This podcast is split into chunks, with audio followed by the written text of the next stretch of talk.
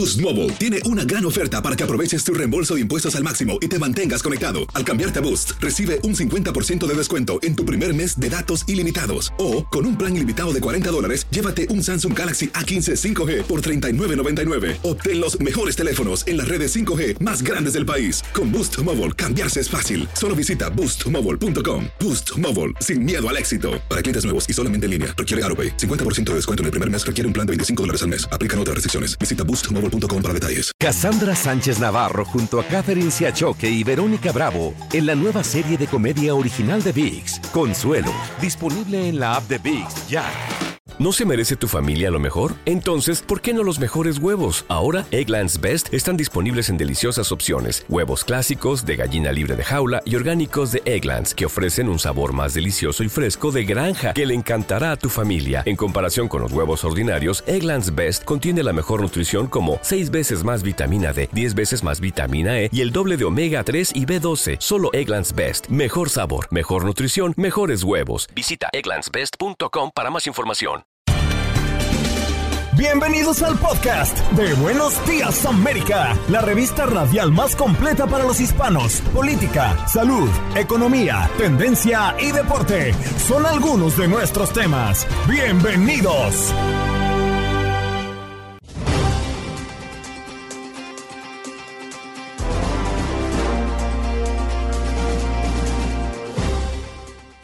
Hola, soy Andreina Gandica y este es el podcast de Buenos Días América. Hoy hablamos de los incendios forestales en Chile con Cristian Torres, periodista y editor de Canal País América Latina. ¿Cuál es el saldo de los fallecidos y las personas que aún siguen desaparecidas? También conversamos con Gabriel Ventasgal. También conversamos con Gabriel Ventasgal, periodista, director y cofundador del programa de diplomacia pública La cara de la verdad en Israel y autor de libros sobre antisemitismo y el conflicto del Medio Oriente para hablar de el conflicto entre Hamas e Israel que mañana 7 de octubre cumple cuatro meses. En nuestro segmento de Unidos Somos Uno, Fernando Arciniega, director del Festival de Cine Iberoamericano, dándonos detalles de cómo podemos ver estas películas en la ciudad de Miami. Y en los deportes, el Mundial 2026 que sigue todavía dando de qué hablar y por supuesto toda la polémica que se ha generado alrededor de Messi en Hong Kong. ¿Qué pasó? Las noticias relevantes. Las historias destacadas. El resumen de lo más importante. Estos son los titulares. Más de un centenar de muertos por los incendios en Chile. Las cifras de fallecidos por los incendios forestales en el sur centro de Chile no para de crecer. Según las autoridades, los muertos superan el centenar. Se trata de una de las peores catástrofes que ha sufrido el país en años. Las lluvias y tormentas eléctricas continuarán persistiendo en el sur de California, aunque con menor intensidad que el temporal de proporciones históricas que causó este lunes al menos tres muertes, así como grandes inundaciones urbanas, desprendimiento de rocas y apagones masivos en el estado. Si el Congreso aprueba que el DUI sea causa de deportación, miles de extranjeros pueden ser expulsados de forma expedita. El secretario de Estado estadounidense Anthony Blinken ha vuelto al Medio Oriente en su quinta gira por la región desde que la franja de Gaza estalló la guerra entre Israel y Hamas el pasado 7 de octubre. Blinken estuvo este martes en Egipto tras haber visitado el lunes Arabia Saudita y haberse reunido con el príncipe heredero y gobernante de facto Mohammed bin Salman. En su agenda están también Qatar este martes y el miércoles Israel. Nos vamos a Nueva York y es que desmantelan red de ladrones en motocicletas, acumulan más de 140 robos a personas y la policía de Nueva York informó mm, ayer por la tarde que desmanteló esta red de presuntos ladrones que se dedicaban a recorrer las calles a bordo de scooters para robar carteras y teléfonos a peatones. Gobernadores respaldan las medidas de Greg Abbott en la frontera, incluido el uso de alambre de púas. El gobernador de Texas, Greg Abbott, se reunió en Eagle Pass con varios mandatarios republicanos quienes le expresaron su apoyo sobre las medidas que ha implementado por la crisis fronteriza. Y es noticia un avión que aterriza de emergencia en Hillsborough Boulevard debido a problemas con el motor alrededor de las 3 y 30 de la tarde del día de ayer. Este avión monomotor aterrizó de emergencia en Portland. Y nos vamos a más noticias que tienen que ver con dos adolescentes que fueron expulsados de una escuela en Newark, pero dicen que se trató de una injusticia. Según los jóvenes, uno de ellos, quien tiene problemas de aprendizaje, fue atacado por un grupo y su primo entró a defenderlo, pero terminaron siendo suspendidos y llevan dos meses sin recibir clases. Aunque el distrito dice que una opción puede ser la reubicación en otra escuela, la madre de uno de los adolescentes afirma que no lo ha logrado. La Copa de Rey en sus semifinales, Mallorca contra la Real Sociedad esta tarde, 3 pm, hora del este.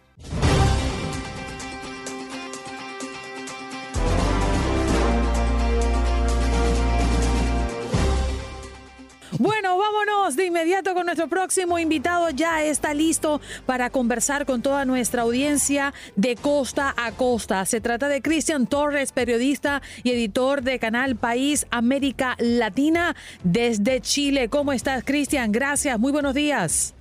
Hola, muchas gracias. Muy buenos días. Bueno, queremos hablar de estos incendios forestales, Cristian, que han dejado a todos eh, muy preocupados y sobre todo porque cientos de desaparecidos eh, en este momento se ha calculado y el número de muertos ha llegado a 123. ¿Qué ha pasado? ¿Por qué se dio este incendio y cuál fue su alcance?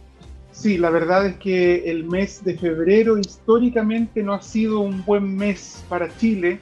Convengamos que lo que está pasando hoy día es el segundo mayor evento catastrófico el terremoto de febrero de 2010. Es decir, nuevamente en febrero tenemos una catástrofe de gran envergadura en forestales que lamentablemente no han dado tregua. El problema de todo esto es que en esta ocasión los focos principales de incendios se dieron en lugares muy cercanos a centros urbanizados, es decir, afectaron inmediatamente con mucha violencia a sectores donde vivía mucha gente, especialmente en los sectores de Viña del Mar, en la región de Valparaíso y también de Quilpué. Cristian, buenos días. Eh, un gusto saludarte, no así por el tema que está preocupando eh, mucho en todo lo que es América Latina, lo que está pasando con estos incendios forestales en Chile. Pero ¿qué se está haciendo? Cuéntanos para poder combatirlos. Sabemos que eh, pues el esfuerzo es enorme.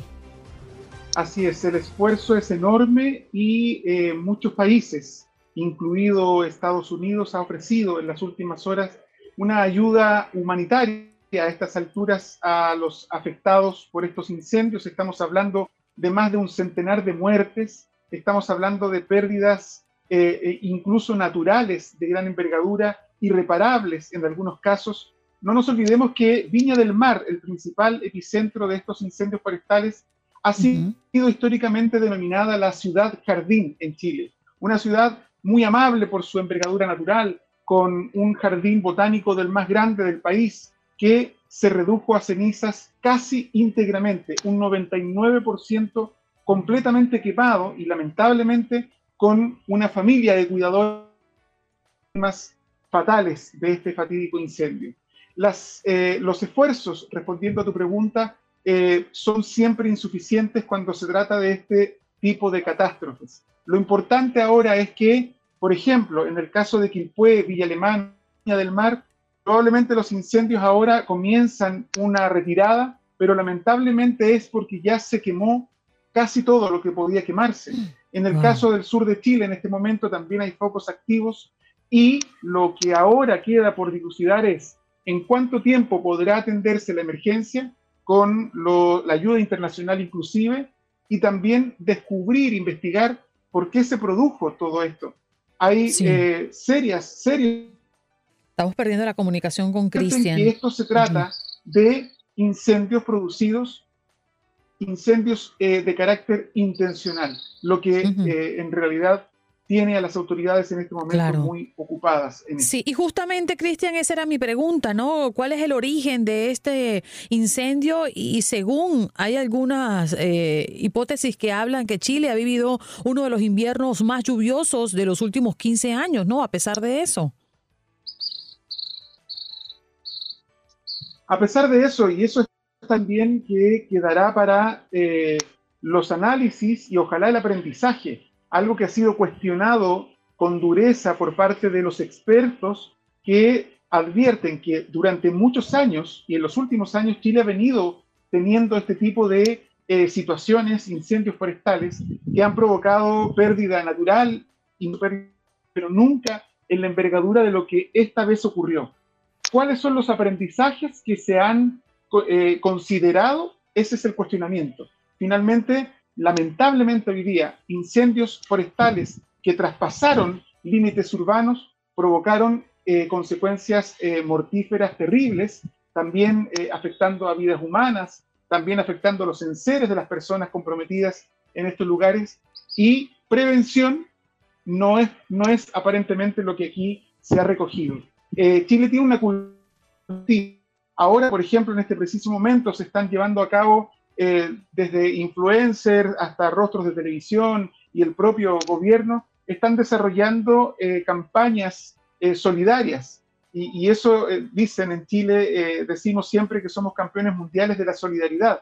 Tenemos la Teletón y reaccionamos bien a las situaciones adversas. Pero la prevención, aquí en este caso quedó claro que no fue considerada, y no estoy hablando solo de un gobierno, estoy hablando de un Estado, de una política de Estado que no ha sido eh, oportuna en atender la prevención de los incendios forestales. Cristian, ¿y cómo está afectando el día a día la vida de los pobladores que están cerca de estas zonas en donde se presentan los incendios?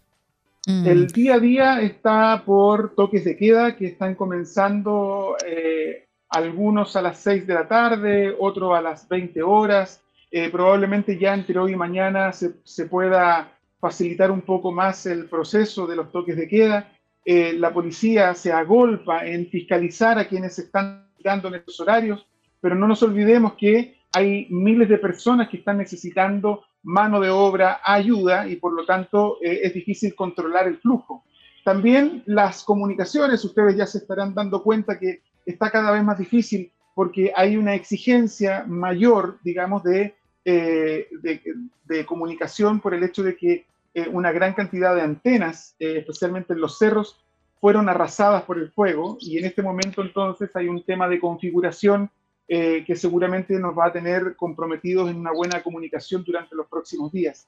Y esencialmente hoy día es la ayuda humanitaria para personas que derechamente lo perdieron todo.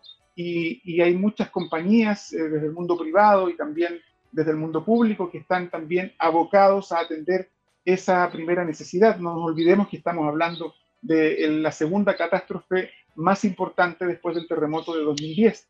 Y el terremoto del 2010 costó al menos cinco años eh, una reconstrucción. Cristian, me queda muy poquito tiempo, pero puedes actualizar, por favor, con nosotros las cifras de fallecidos, desaparecidos y si hay ya información de las personas fallecidas, ¿de quiénes se tratan?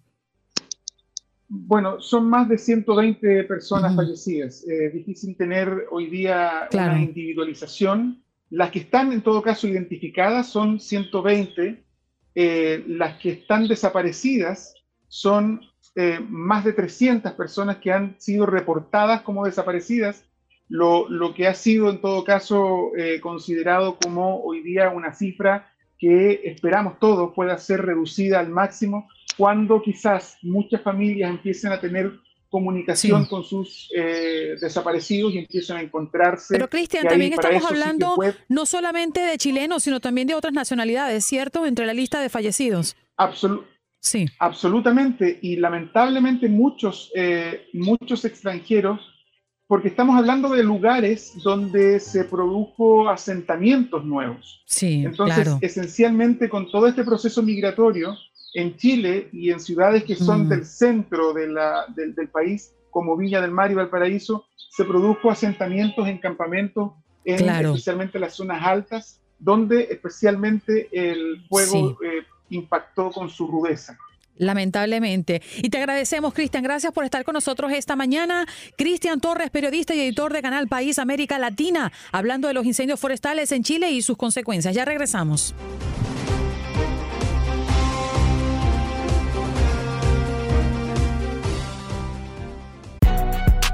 Si no sabes que el Spicy McCrispy tiene Spicy Pepper Sauce en el pan de arriba y en el pan de abajo, ¿qué sabes tú de la vida? Para pa pa. Cassandra Sánchez Navarro junto a Catherine Siachoque y Verónica Bravo en la nueva serie de comedia original de VIX, Consuelo, disponible en la app de VIX ya.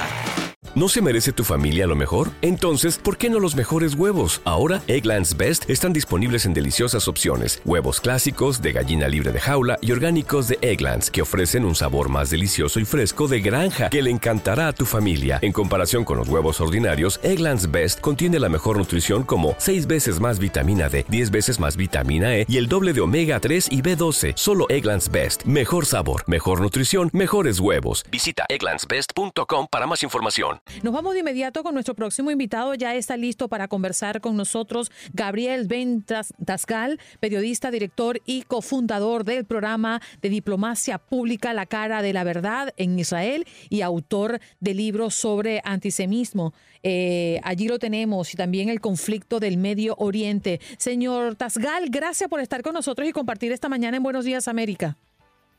Muchas gracias, muy amable.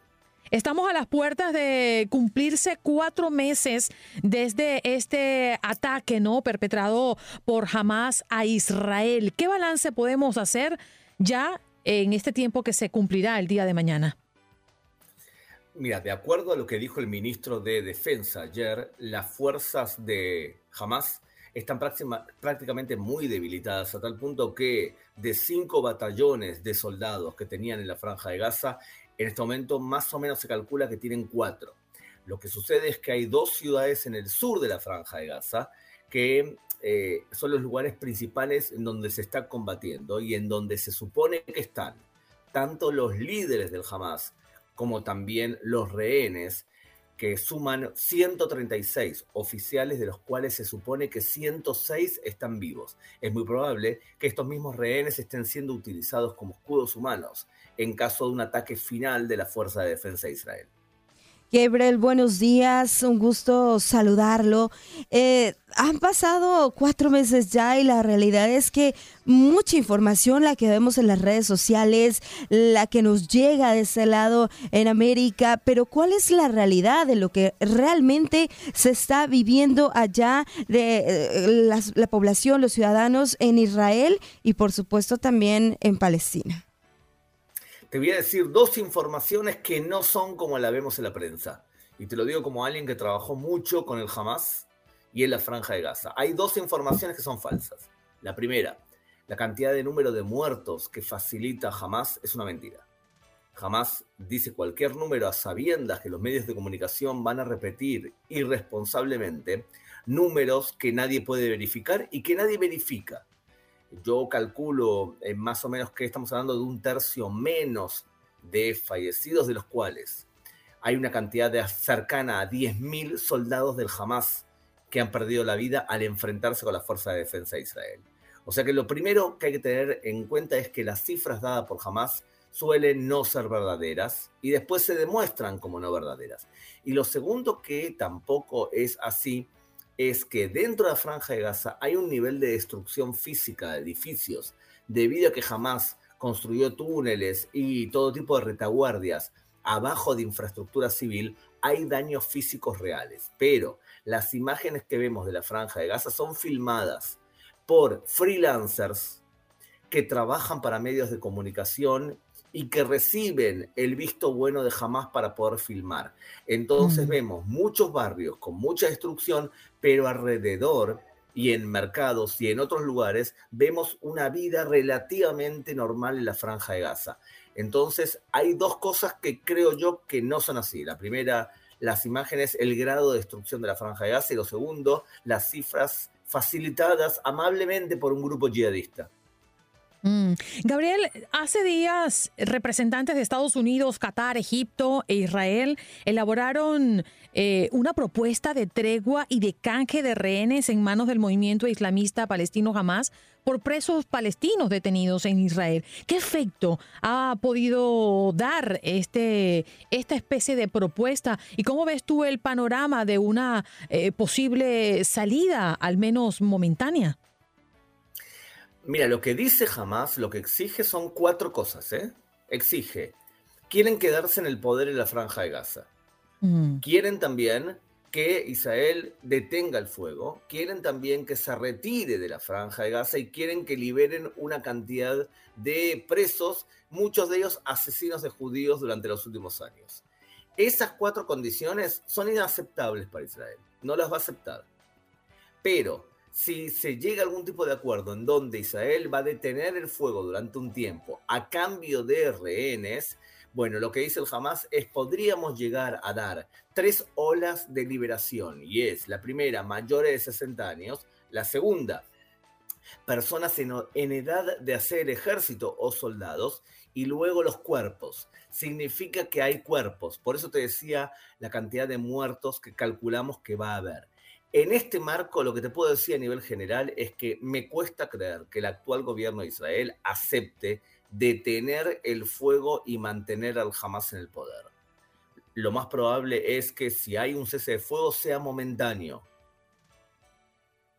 Wow, vaya, eh, la realidad es que se pone complicado todo esto y cada vez el panorama es más difícil y la pregunta es hasta cuándo y todo lo que ha afectado eh, al resto del mundo también, porque nos acostumbramos a una guerra, pero bueno, ahí sigue, la estamos normalizando, pero la realidad es que sigue afectando y también trae consecuencias a los Estados Unidos.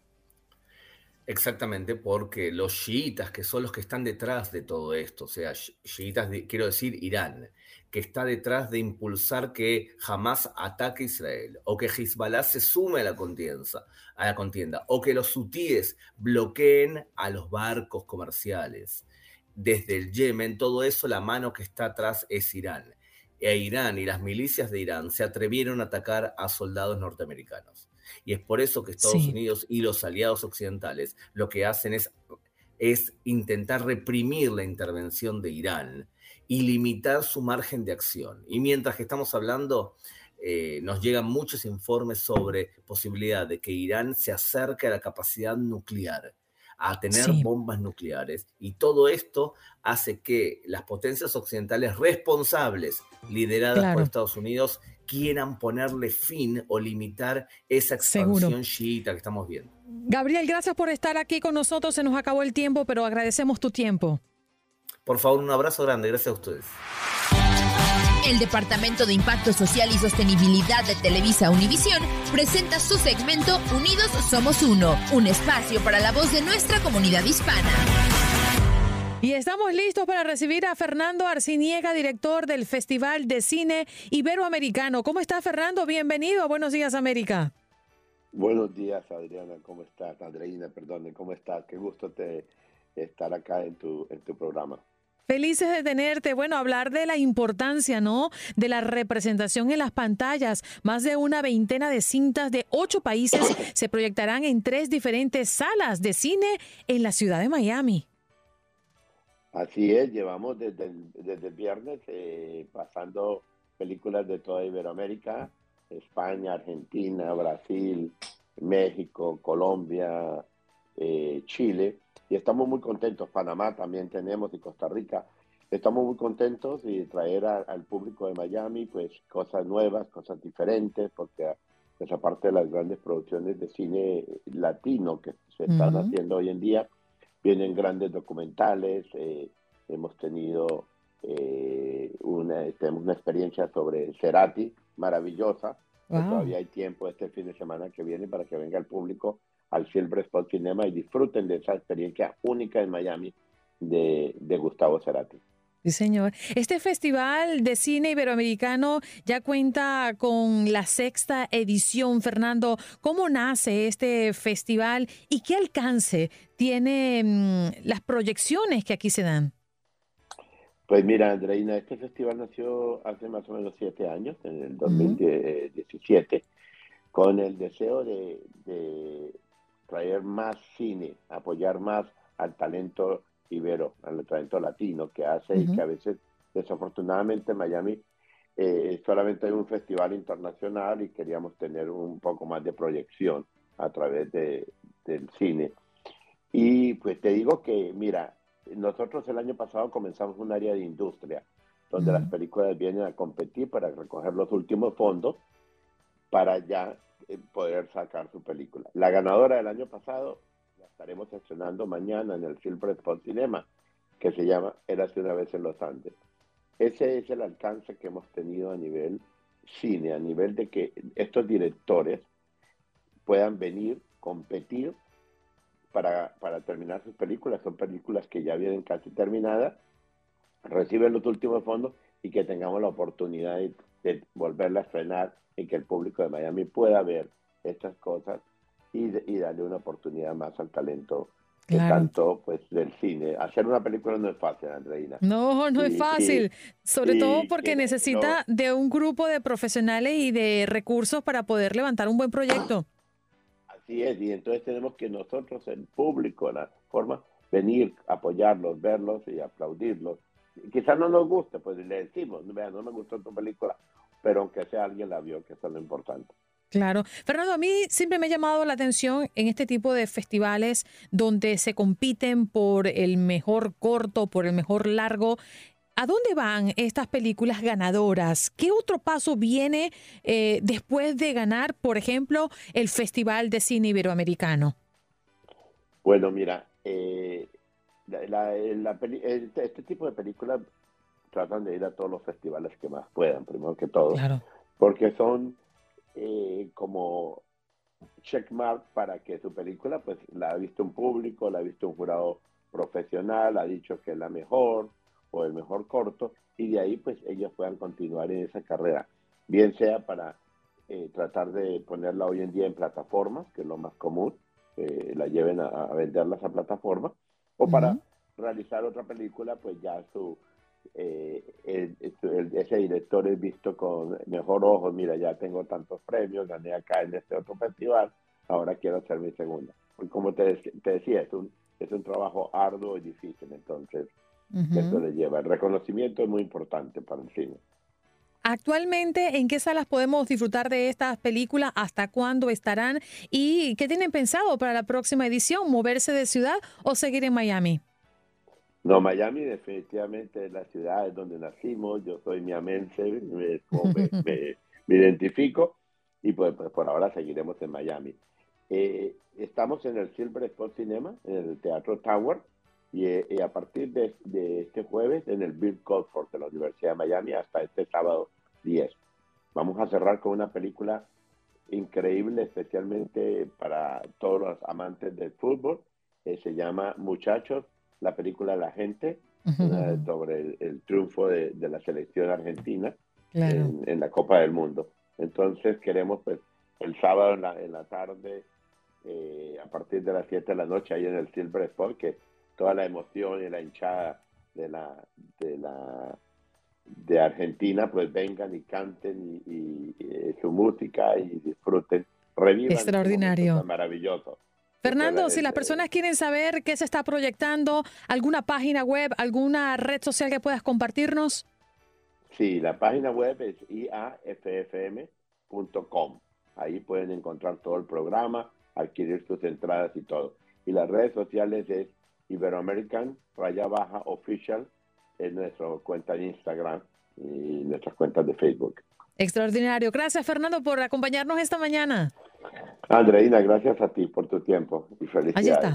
Fernando Arciniega, director del Festival de Cine Iberoamericano, que ya prontito a partir del jueves podrá disfrutar en la ciudad de Miami. Cassandra Sánchez Navarro junto a Catherine Siachoque y Verónica Bravo en la nueva serie de comedia original de VIX, Consuelo, disponible en la app de VIX ya. ¿Te preocupas por tu familia? Entonces, ¿por qué darles solo huevos ordinarios cuando pueden disfrutar de lo mejor? Eggland's Best, los únicos huevos con ese delicioso sabor fresco de granja, además de la mejor nutrición, como 6 veces más vitamina D, 10 veces más vitamina E y 25% menos de grasa saturada que los huevos regulares, además de muchos otros nutrientes importantes. Así que, dales los mejores huevos. Eggland's Best, mejor sabor, mejor nutrición, mejores huevos.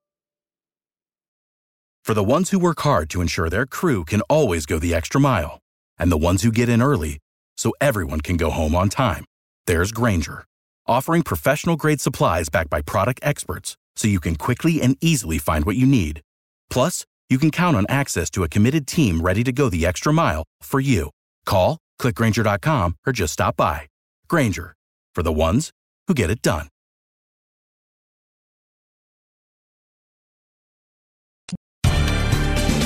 Estás escuchando el podcast de Buenos Días América, la revista radial más completa para los hispanos. Escúchanos en las diferentes plataformas: Euforia, Spotify, TuneIn y iHeartRadio. Tu DN Radio. Vivimos tu pasión. Adrenalina, pasión y orgullo. Todo por ser campeones. En Buenos Días América. Contacto Deportivo.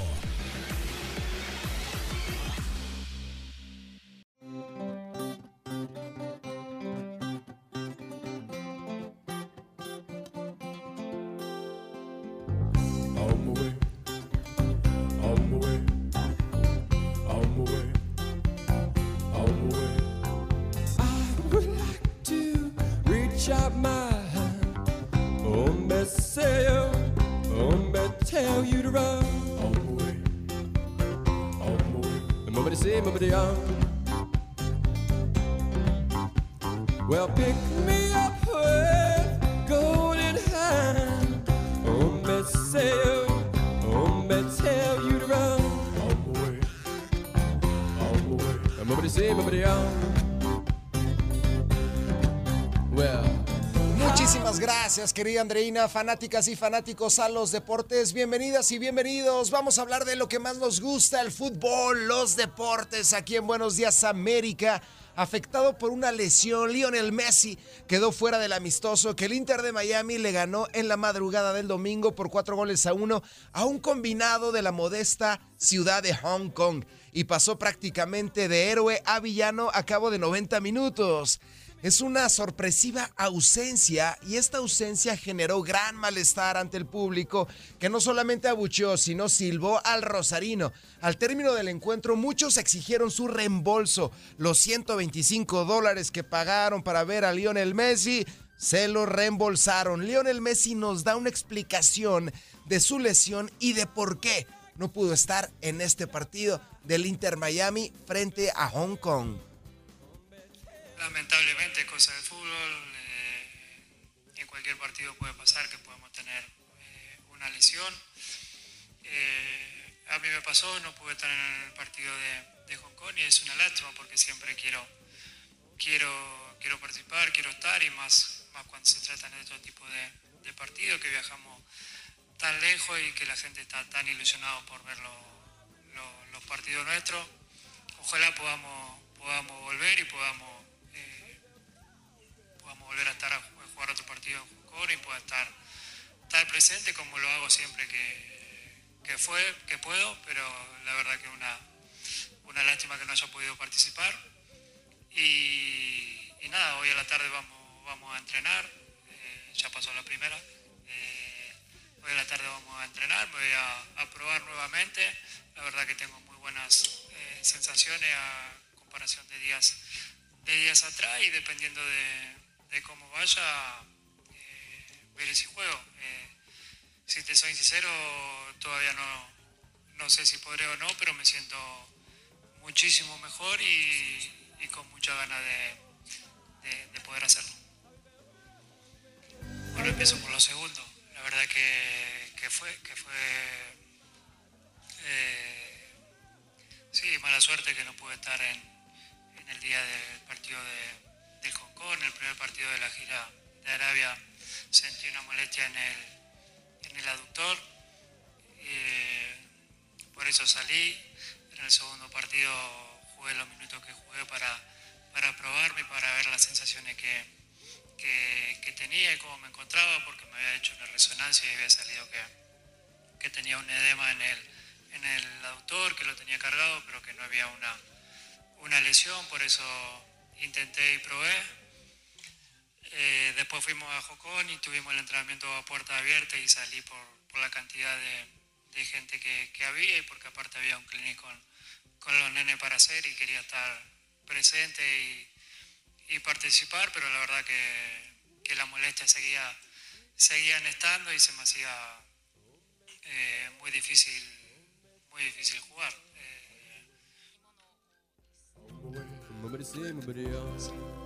El organizador del partido amistoso del Inter Miami Hong Kong se había comprometido a que Lionel Messi jugaría al menos 45 minutos, declaró el ministro de Deportes de Hong Kong ante el descontento provocado por la ausencia del jugador en el campo. El argentino, ocho veces laureado con el balón de oro, permaneció en el banquillo de suplentes durante todo el encuentro disputado el pasado domingo y en el que su equipo venció al conjunto hongkonés cuatro goles a uno. La afición desatada, Kasumigao Kasho, Shinjuku, le gritaban a Messi, no es posible Messi que no te hayas puesto a jugar, una verdadera locura allá en Hong Kong. Todos decepcionados porque el astro argentino no vio minutos dentro del terreno de juego, pero ya pasará, ya pasará. Con el abrazo, Andreina, fanáticas y fanáticos, estos son sus deportes en Buenos Días América.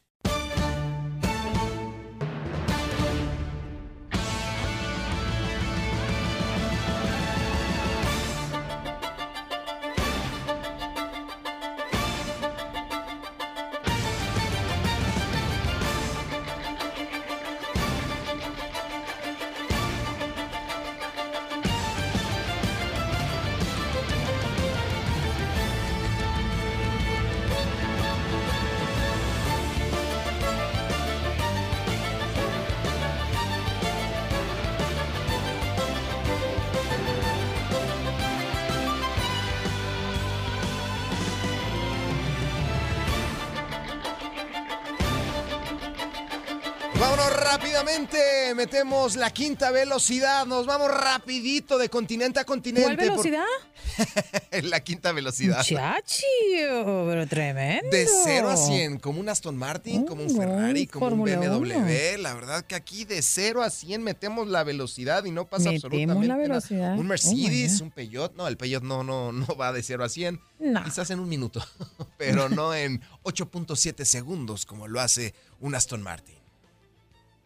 Así que, Llévatelo, gorrito. qué valor, qué velocidad. ¿Qué pasa con Kylian Mbappé, mi querida Andreina? Llega, ¿no? Al Real de Madrid. ¿Qué pasa con este jugador? Mauricio Moroto, que es el director internacional del diario AS, nos tiene la respuesta. hoy de verdad? Bueno, eh, lo que hay de verdad, hasta donde yo sé, es que Mbappé ya ha tomado la decisión de no renovar con el Paris Saint-Germain. Eso lo sabes. Eso O lo sea, sé. eso ya es 100%. Eso Pues ya lo entonces, Y eso lo sabes por el Madrid. Eso lo sé. Lo sabes. No me equivoques. he intentado, he intentado, he intentado. Eso lo sé. Pero entonces decíamos que no, sí que sabes. hablando de Kylian Mbappé y su renovación que no va a acontecer con el Paris Saint Germain. Obviamente todos se ilusionan allá en el país ibérico con la llegada de Kylian Mbappé al Real Madrid. Cosa difícil, pero vamos a ver qué acontece en los próximos días. ¿Cuánto gasta alguien? ¿O cuánto gasta un país en cerveza en el día del Super Bowl? ¿Cuánto invierte el estadounidense en beer, en cerveza, en la 58 octava edición del Supertazón? Aquí tenemos la respuesta. ¿Cuánto Super Bowl gastan Sunday? los 1.5 estadounidenses en cerveza? 1.3 billion. Oh my. El día del Super Bowl, 1.3 billones de dólares en cerveza, tan solo en el día del Supertazón. Una verdadera locura. Un pequeñín muy simpático le preguntó a Andy Reid, que es el head coach de Kansas City, pues qué se siente ser famoso por su pasión a las hamburguesas. I know that you are famous for your love of cheeseburgers. Sé que eres famoso por tu amor a las hamburguesas, coach. ¿Qué comida nunca vas a probar? Ah, no te voy a mentir, honestamente no me gusta el hígado. Este hombre es famoso por sus Super Bowls, por ser multicampeón, pero este pequeñín le dijo, tú eres famoso por el amor que sientes hacia las hamburguesas. Desde luego que sí. Rápidamente nos vamos al fútbol porque el proyecto de Mauricio Pochettino se cae a pedazos con el Chelsea. Después de la derrota de cuatro goles a dos frente al Wolverhampton, este equipo está hecho garras. Well, I think we are all you know, good enough. You know, at the moment. That is No hemos sido buenos. Myself also is the En lo personal, soy el primero en equivocarme. Of course, uh, what we were showing today that we we are not good enough. That I agree with you. Le pido 100%. perdón a la afición Because y no somos I buenos. think, uh, we didn't manage the situation properly. No hemos manejado la situación de forma correcta. No one can be safe, no? I, I don't want to. Nadie puede estar a salvo "No, en este equipo". And, and the player are the worst. I think, I think we are all responsible. But even the player, you Con know, esto no estoy diciendo to, que mis jugadores sean de lo peor, Like I- pero todos somos responsables. Mauricio Pochettino. Y con esto cierro y termino. México va a abrir la Copa Mundial de la FIFA y Gianni Infantino ayer en la madrugada nos dio un mensaje. Bueno, México eh, va a ser un anfitrión excepcional del eh, Mundial. El tercer Mundial en, en México, el tercer partido de inauguración de un Mundial en el Estadio Azteca después de 1970 y 86, ahora en el 2026, el Estadio Azteca que no es un estadio, es un, es un templo del fútbol, eh, del fútbol mexicano, por supuesto, del fútbol norteamericano, del fútbol mundial. Jugadores como, como Pe- Pelé, como, como Maradona ganaron mundiales ahí, jugaron de manera increíble. eh, Gianni Infantino hablando de la inauguración y de México como país anfitrión. La tercera Copa del Mundo se va a desarrollar en la antigua Tenochtitlan. Querida Andreina, los deportes al instante. Vaya, desde cerveza, fútbol americano, Chelsea, la FIFA, solamente aquí en los deportes en Buenos Días América. A ver, Lalito, ¿qué le hace falta a la Azteca para estar a punto para un juego de mundial y sobre todo una inauguración? Voy a ser muy honesto contigo, Cloro. querida Andrina, muy honesto, porque sabes Cloro. que la honestidad es mi segundo apellido.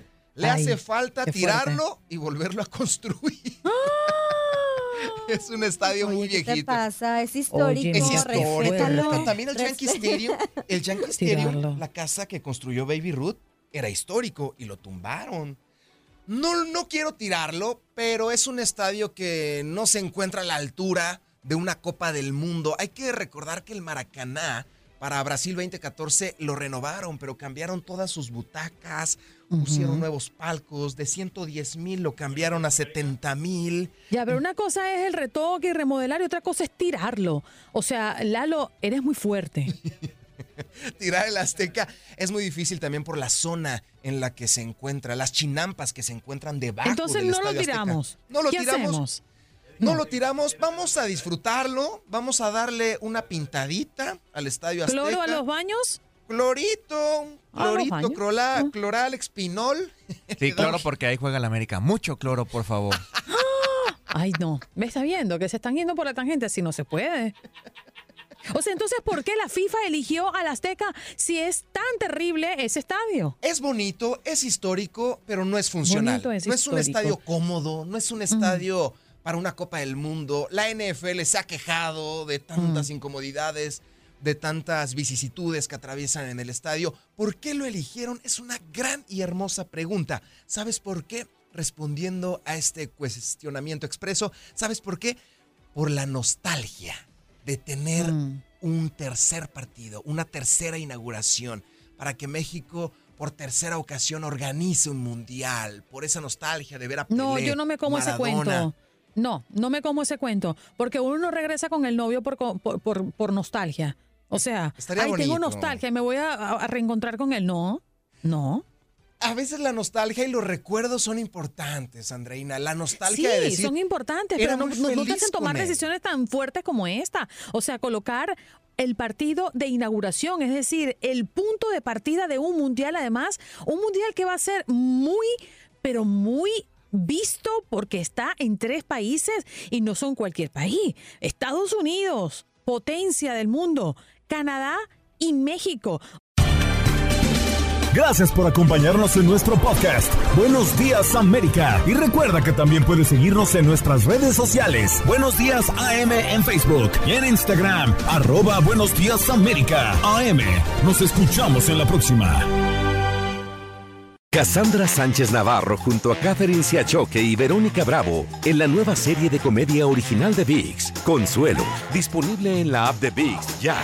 ¿Te preocupas por tu familia? Entonces, ¿por qué darles solo huevos ordinarios cuando pueden disfrutar de lo mejor? Eggland's Best, los únicos huevos con ese delicioso sabor fresco de granja, además de la mejor nutrición, como 6 veces más vitamina D, 10 veces más vitamina E y 25% menos de grasa saturada que los huevos regulares, además de muchos otros nutrientes importantes. Así que, dales los mejores huevos. Eggland's Best, mejor sabor, mejor nutrición, mejores huevos. Without the ones like you, who work tirelessly to keep things running, everything would suddenly stop. Hospitals, factories, schools, and power plants, they all depend on you. No matter the weather, emergency, or time of day, you're the ones who get it done. At Granger, we're here for you with professional grade industrial supplies. Count on real time product availability and fast delivery. Call clickgranger.com or just stop by. Granger for the ones who get it done.